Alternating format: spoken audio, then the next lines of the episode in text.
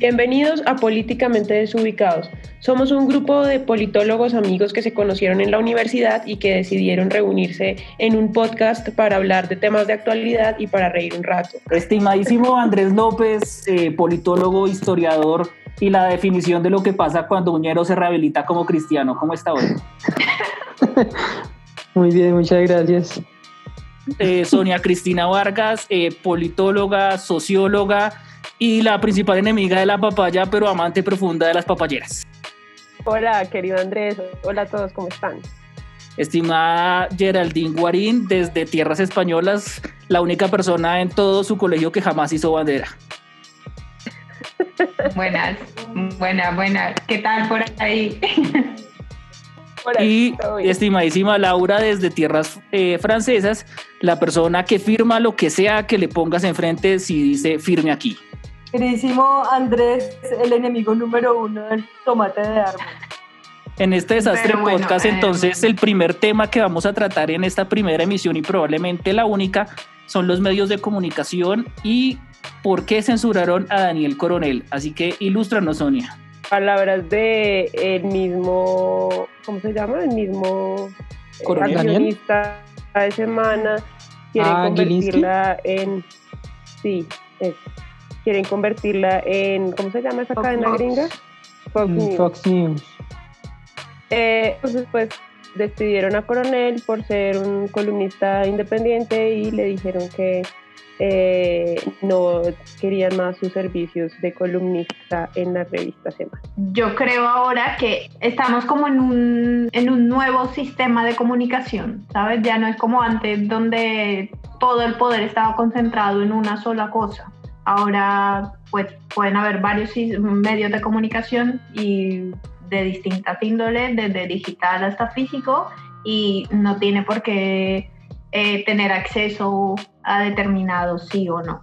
¿Vale? Em, al ser esto tan polarizado, los medios de comunicación que, que lo que buscan es lucrarse.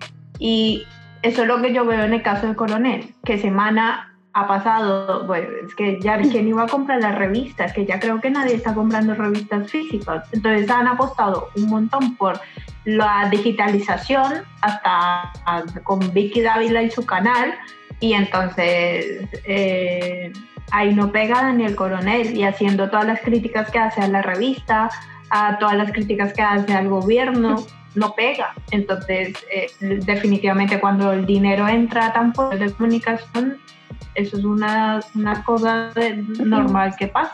Yo creo que más que eh, intereses económicos son intereses políticos. de los dos, ¿no? Pero, pero, pero pues no, porque el coronel incluso me imagino que da buenos a la revista porque mucha gente busca la columna de él. Decía en su columna que Ginsky le, estaba, le, le, recordaba todo el tiempo que él era uribista, que, que él era parte del sentido, que era de derecha, que era del centro democrático, metiéndole la presión como tenga cuidado con lo que dice en sus columnas y todo O sea, ya la, o sea, el problema, y es algo que es una duda que yo tengo, porque suponiendo pasó también con RCN, son RCN y Semana, listo, son, bueno, RCN siempre ha sido súper uribista, Semana se convirtió completamente uribista, pero la cuestión es, suponiendo RCN, ellos entendieron que su, su sesgo les estaba afectando en términos de rating, pero aún así escogen a Juan Lozano como su director de...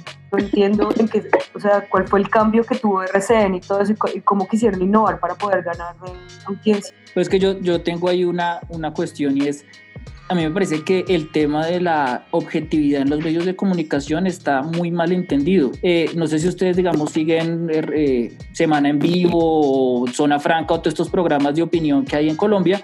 Y bueno, no solo en, Colombia, en el mundo en general existe esta idea de que un programa de televisión o un medio de comunicación tiene que ser, es, digamos, objetivo cuando invita a las dos partes a discutir sobre un tema, no importa qué tan estúpida sea la, la opinión de una de esas partes. Me explico, eh, invitan a hacer un programa sobre el calentamiento global y la objetividad, o creen que es objetivo invitar a alguien que diga que el calentamiento global no existe.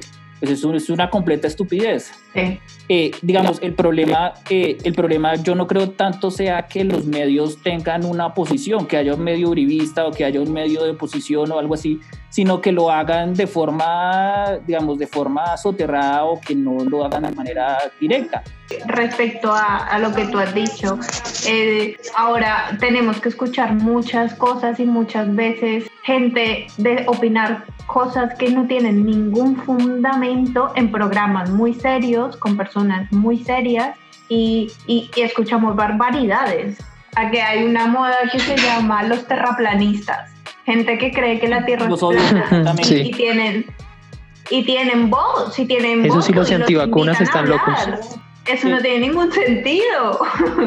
Eh, pues bueno, no tiene ningún sentido, pero igual normalmente hay la libertad de expresión, ¿no? Pues, tienes derecho a pensar lo que tú quieras. No, no. no eh, los terraplanistas no van a dejar de existir si no los invitan a los Pero no es porque dejen de existir, no. Están censurando a la persona que piensa que la Tierra es plana solamente porque pues para ustedes es estúpido. No, no, Pero no, para las personas no, lo es. No, no, no, porque, no, es porque sea estúpido. No, y además no, es porque no, no es censura. O sea, los medios de comunicación eligen sus agendas y darle micrófono a una persona que diga cosas así es seguramente por, por el rating, por tener cosas de que hablar, no sé por qué será, pero pues a mí me parece absurdo que, no pero, yo, pero vengan, yo, yo, yo, yo creo que el, punto de Laura es un punto muy sensible, el tema de la libertad de expresión y los medios de comunicación, pero, pero acordémonos que es que los medios de comunicación se han usado, pues son como cualquier herramienta, un instrumento, entonces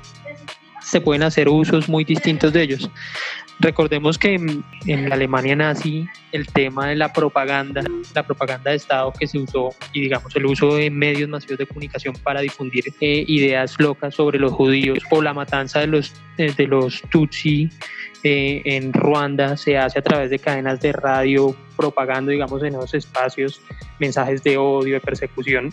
Hay que, hay, pues, digamos, ahí la libertad de, expresión, la libertad también tiene que tener unas ponderaciones, porque cuando se pone en, pues, se pone en riesgo o, sin llegar a esos casos tan extremos, digo yo, darle el micrófono a un antivacunas que fomente de manera sistemática ideas. Es una pues, diferencia porque lo que estás hablando no es la comunicación normal que uno debería recibir todos los días, ahí estás hablando de propaganda y la propaganda es que mira que ya, hay, ya, hay, ya hay antivacunas del COVID.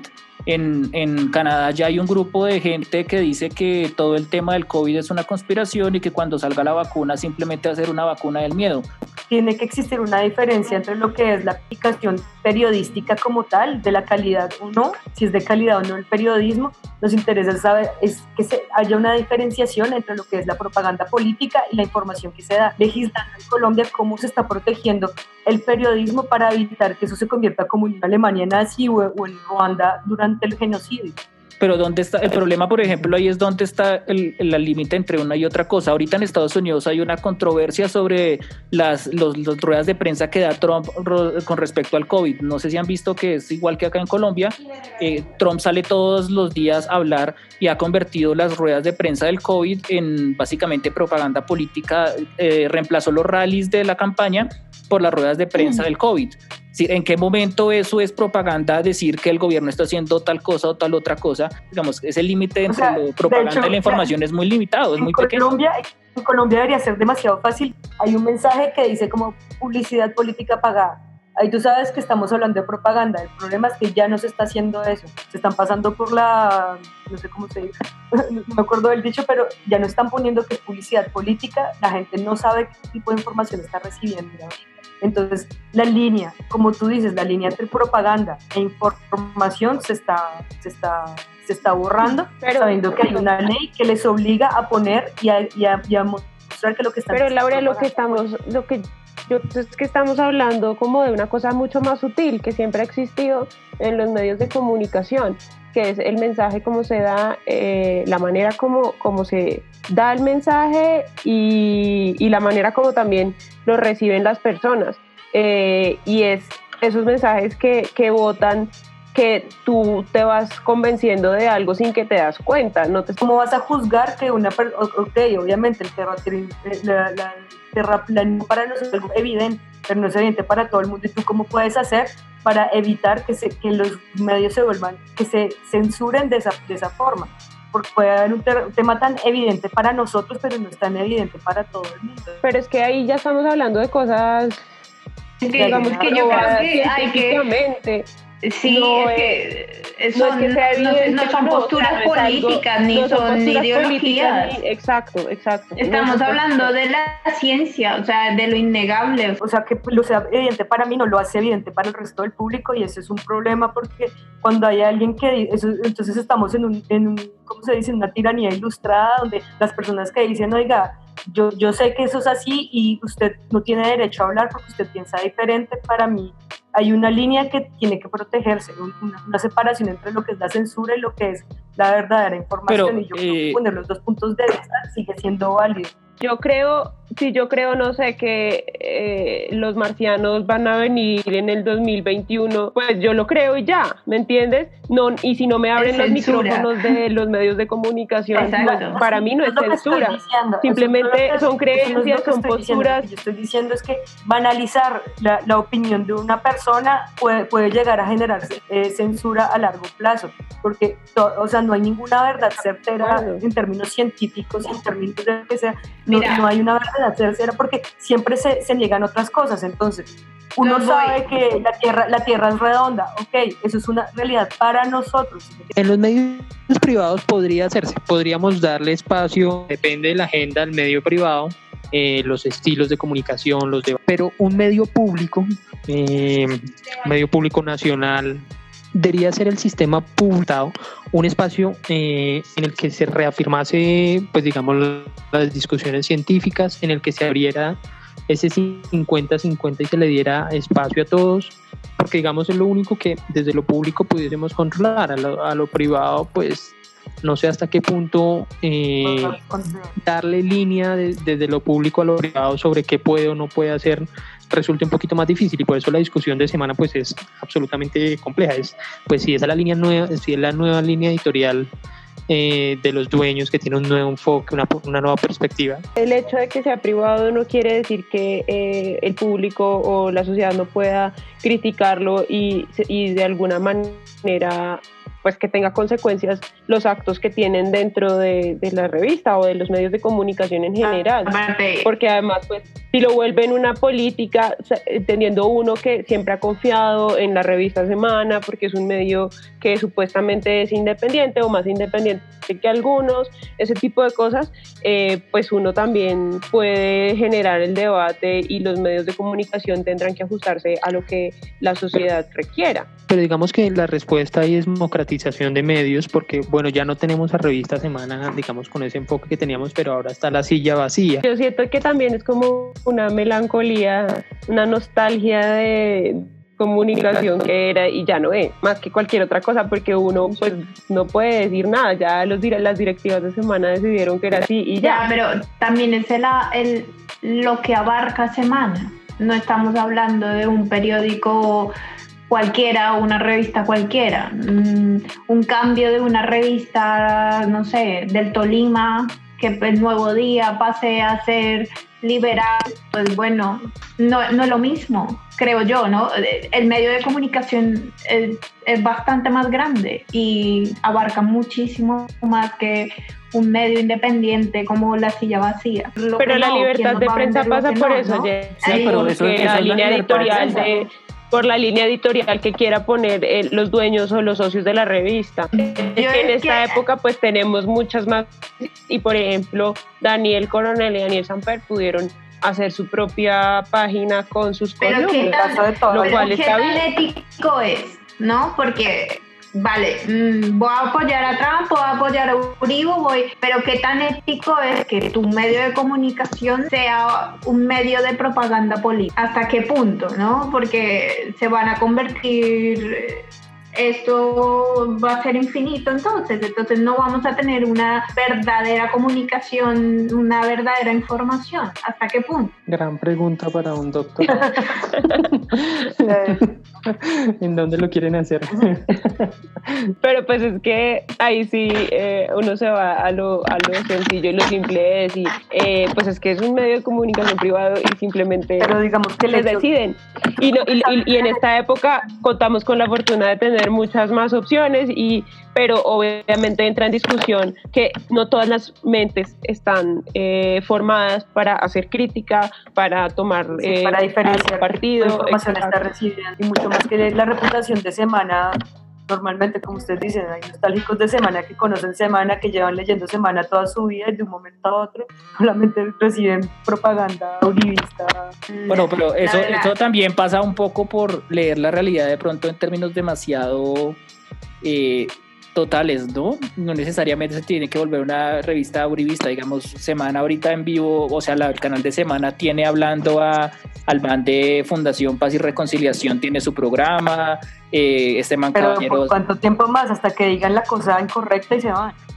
Pues, porque mira que María Jimena Duzán sigue es que, o sea, a, lo que voy es que nosotros podríamos, eh, digamos, podríamos transportar este, este debate también a por qué la voz, la voz, el periódico La Voz dice lo que dice. La voz no es objetivo, la voz es la voz de, del MOIR, la, la voz de la izquierda y, y sería absolutamente inconcebible que el gobierno o cualquier otra entidad externa les dijera qué tienen o no que decir, quién tiene que ser o no su, sus columnistas.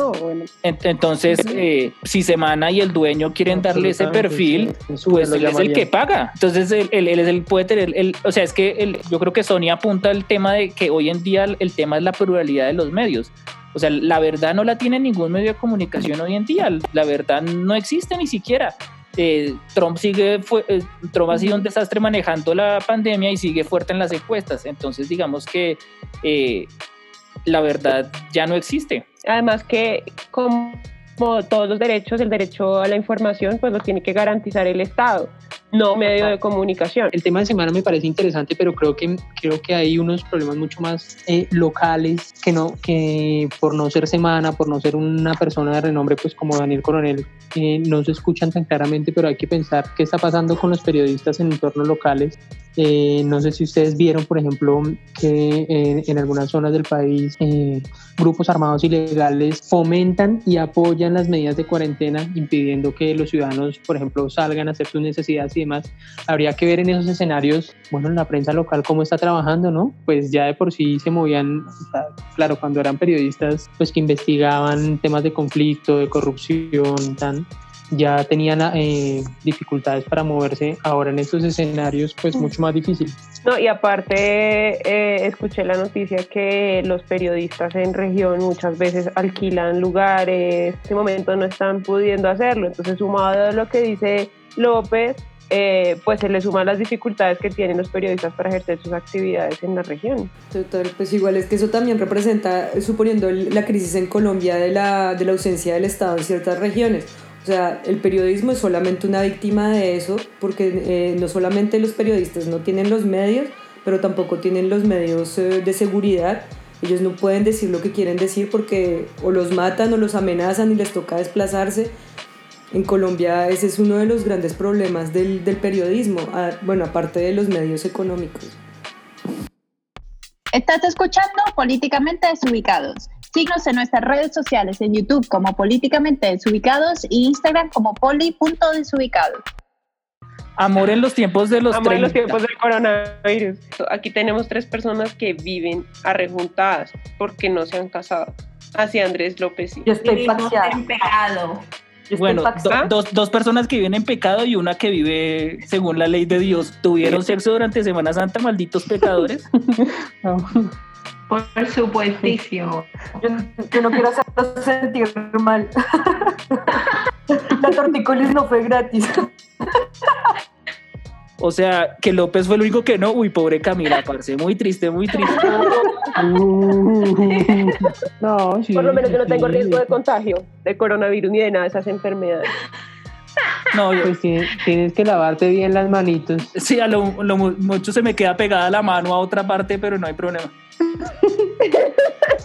Ay, por favor. ¿Cuarentena cuántas veces? Yo no lo voy a decir, pero él lleva el número de días y el número de veces. No voy a decir cuántas porque no lo voy a decir, pero él lleva el número de días que llevamos de cuarentena y el número de veces que hemos follado. Es un exagerado de... porque la, la regularidad para él no es la misma para mí y él es ¿Cómo así? O sea, ah, espera, espera. eso me suena raro. o sea, aquí lo que estamos diciendo es que Carlos necesita más y tú necesitas menos. Sí. No es que yo necesite menos, es que yo creo que las mujeres funcionamos distinto, la verdad. Y, y los hombres funcionan totalmente distinto. A veces hay semanas que genial todos los días y a veces semanas en las que no. Y, creo que es normal, no sé. Sí, a ver, o sea, a mí me pasa mucho que entre semanas yo me quedo dormida viendo televisión. Esa noche no fue. Bueno, pero no salimos del tema. ¿Qué, cuál, ¿Cuál es la diferencia entre, entre cómo piensan con respecto a la pareja ahora que tiene 30 No es con respecto a, yo creo, no es con respecto a la pareja, sino con respecto a ti mismo, por lo menos a mí. Yo ya me siento de una forma totalmente distinta cuando tenía 20. Cuando tenía 20 buscaba unas estupideces y ahora es como otra. Y la perspectiva de eso ha cambiado también. ¿Pero qué buscaba? O sea, no solo lo buscaba es que lo encontró. El que busca encuentra, ahí aprendió. Tenga cuidado con lo que desea, con lo que sueña. no, pero uno tiene menos filtros. Es como, venga. Exacto, sí. Es para pasarla bien. Eso. Y evidentemente ahora con 30 uh, ya hay como una lista de 20 cosas. Como ustedes me conocen, saben que la parte física nunca ha sido importante para mí. Toño ha sido el más lindo que he tenido. Totalmente. Totalmente. O sea, ¿Cómo se llamaba el flaco, el metalero? El metalero, sí, el que no. No, no, no, digamos nombres, no digamos nombres. Ah, ya, ya, pero no digamos Datos sensibles, aquí se introduce, datos sensibles. Ah, aquí, no, se vino a mentir, aquí no se vino a mentir, Laura, por favor. No, no, vamos a, mentir, pero es probable que él vea el podcast de lo Ah, no, lo vamos a llamar Simón, como Simón Bolívar, como, como decían, porque lo que tenía de héroe lo tenía de arrechín.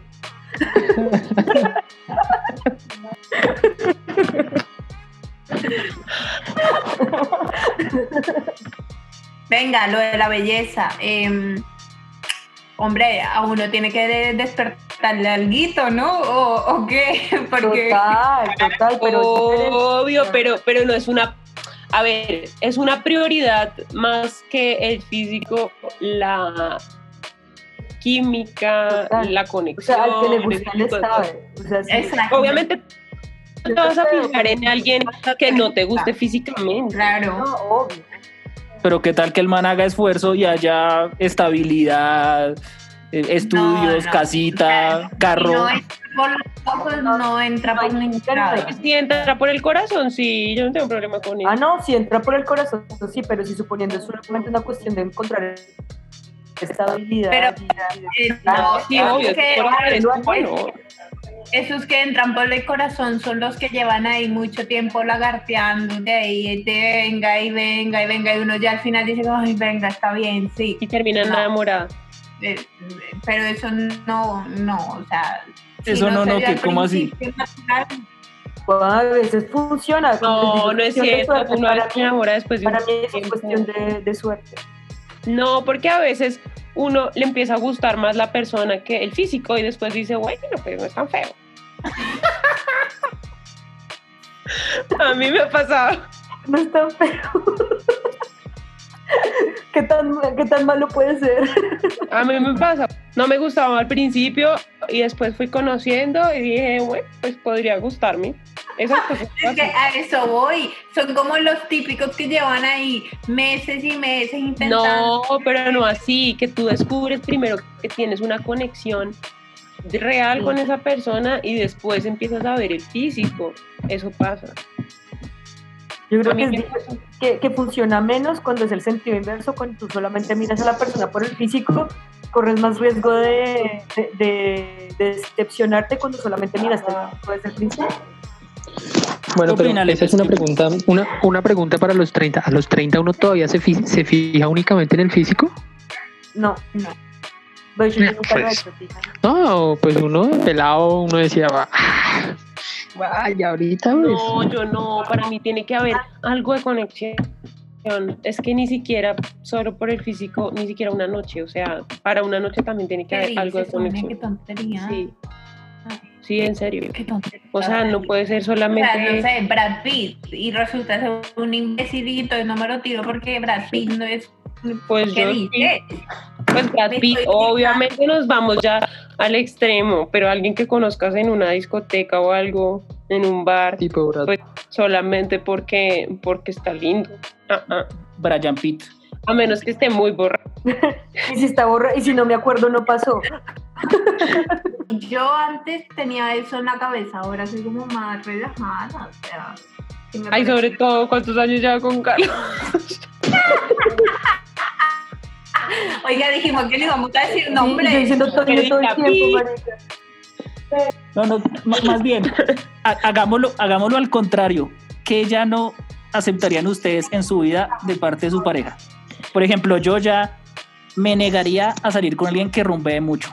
No, parce, ya esa época Uy, para mí. Uy, no.